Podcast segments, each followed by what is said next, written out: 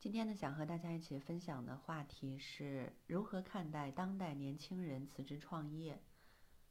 呃，我觉得这是一个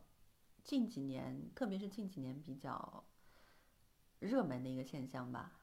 就是很多的年轻人，可能特别是刚刚大学毕业，对吧？走向社会的时候，呃，大家的这个心性可能还没有定下来，所以呢，呃，有可能在进入某个公司或者某个企业、某个单位之后，呃，有可能还是会觉得，嗯，没有能够很好的去适应这个环境，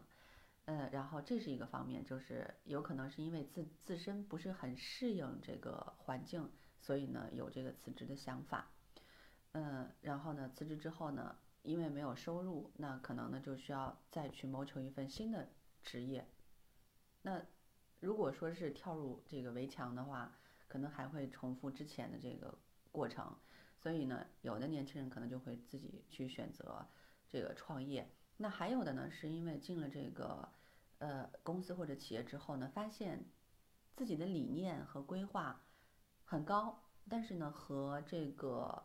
呃公司企业它的一个发展的理念和现阶段的一个一个现状的话是不匹配的。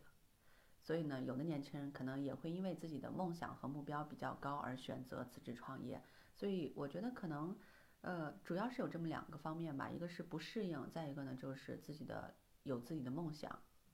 希望能够多一点时间去，去把时间和精力放在自己的梦想上，而不是天天成为打工族，是吧？所以我觉得可能这两种原因比较多。那我我。个人觉得啊，就是如果说是前者的话，就是，呃，如果你没有没有想好去做什么，怎么做，那么需要用到哪些资源，就是你对一个自己想去呃发展的另外一个平台可能没有那么好的前提之下，我我觉得还是做好现在的工作比较好。